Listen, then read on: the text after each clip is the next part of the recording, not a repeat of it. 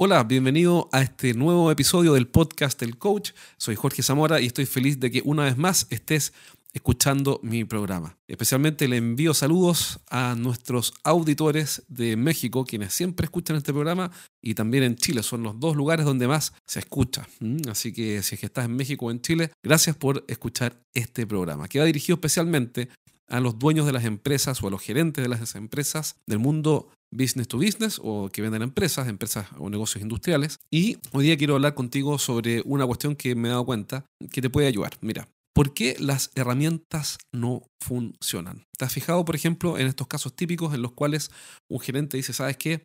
Eh, vamos a usar esta herramienta, este software que encontré en Internet, o dice, por ejemplo, ¿sabes qué? Encontré este CRM que me gusta mucho, o cualquier herramienta práctica que el gerente ve, si te ha pasado, que le puede servir a su equipo, tanto de ventas como un equipo comercial, etc. Y sin embargo, no lo usan, o no tiene efecto, o el proyecto se cae.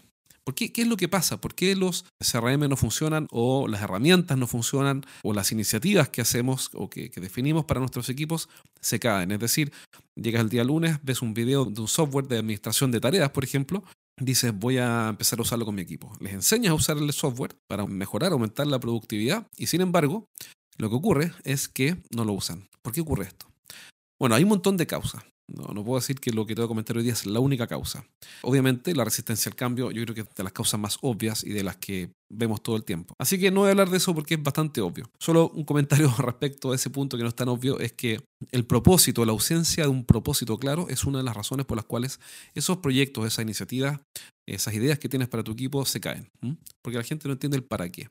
Entiende el por qué, para resolver un problema, ser más productivo, pero no el para qué, cuál es el gran futuro o la gran visión a la cual los estás invitando y por lo cual esta herramienta contribuye, este CRM, este software de productividad, de administración de tareas o de lo que sea. ¿Ya? Ok, volvamos al punto de hoy. Entonces, ¿qué es lo que estoy viendo? Que lo primero que hay que definir cuando uno quiere usar una herramienta o que un equipo incorpore una herramienta, además de todo lo que hay en gestión de cambio para decir al respecto, en lo cual no voy a entrar porque hay gente que es especialista y te puede contar mejor la receta o las fórmulas más prácticas. Lo primero es declarar o definir un objetivo. Es decir, ¿qué es lo que yo quiero lograr con mi equipo de ventas o con mi equipo comercial o con mi empresa este año? ¿A dónde quiero llegar? Una vez que tengo clarísimo eso, el objetivo y las metas, digo, bueno, ¿cuál es la estrategia para lograrlo? Entonces, por ejemplo, supongamos que el objetivo es aumentar la venta en un 20%. Bueno, la estrategia es el camino para lograrlo y hay ciertas definiciones, como por ejemplo, ok, tenemos que vender tantos millones de dólares o lo que sea en este segmento. Entonces, parte de un objetivo estratégico va a ser penetrar ese segmento en un tanto nivel de ventas, ¿ok? En un cierto total. Lo que ocurre entonces es que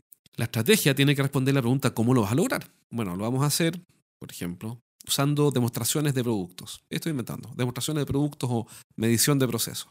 Perfecto. Entonces, parte de la estrategia de ventas para lograr ese objetivo estratégico, que es crecer vender tantos millones en ese segmento es hacer mediciones de los procesos, cosas que veo por lo demás con empresas con las que trabajo. ¿Cuál es el punto? El punto es que ahora lo que nos falta es el mejor proceso. Es decir, cuál es el proceso que debo instalar tal que, por efecto acumulado, terminemos entrando en esos clientes de este segmento y vendamos los millones de dólares que queremos vender.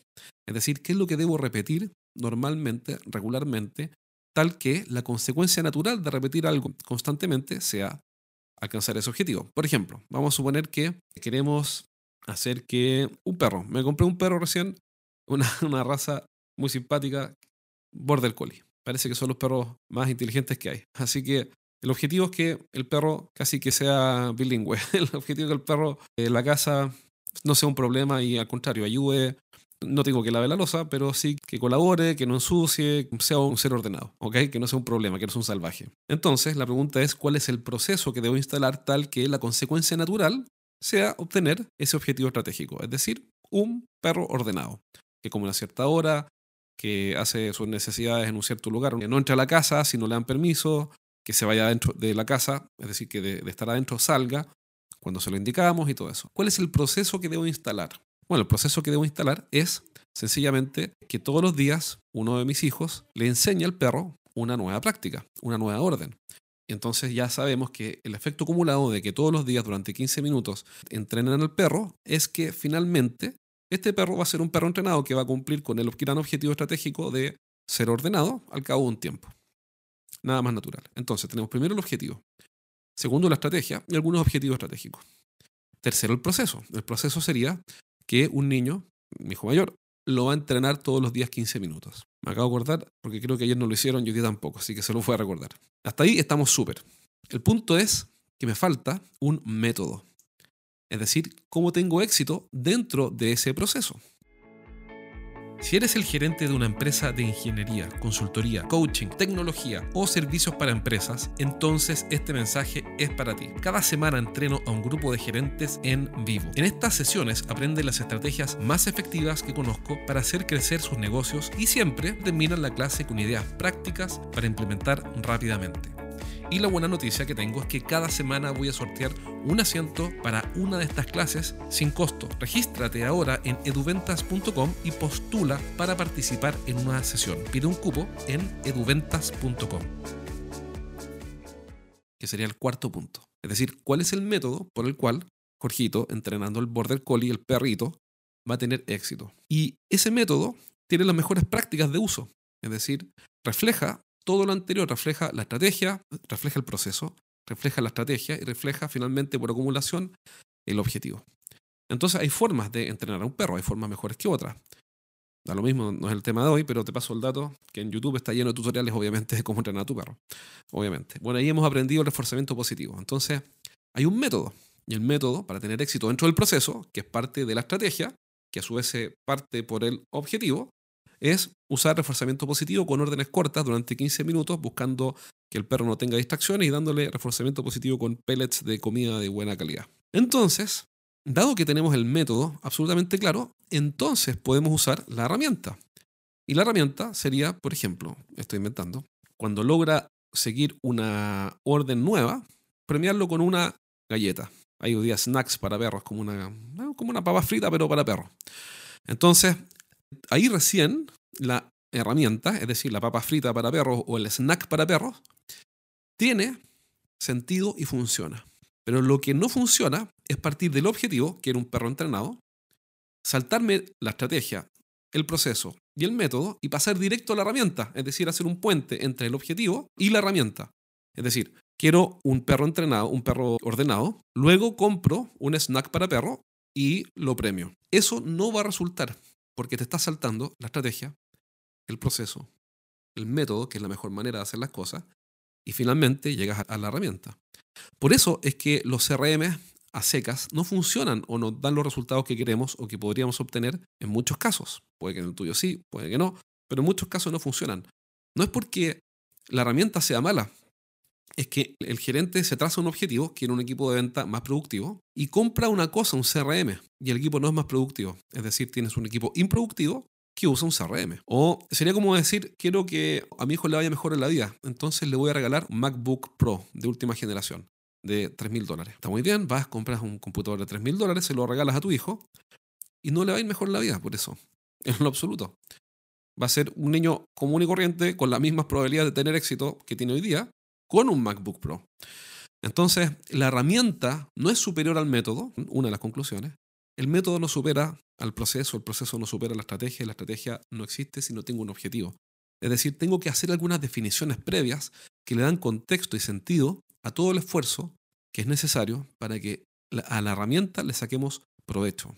Es lo mismo que cualquier herramienta, un CRM, un administrador de tareas, un planificador de actividades, un gestor de proyectos que se usan, hay muchos, muy buenos por lo demás, y baratos. Una herramienta como por ejemplo una calculadora.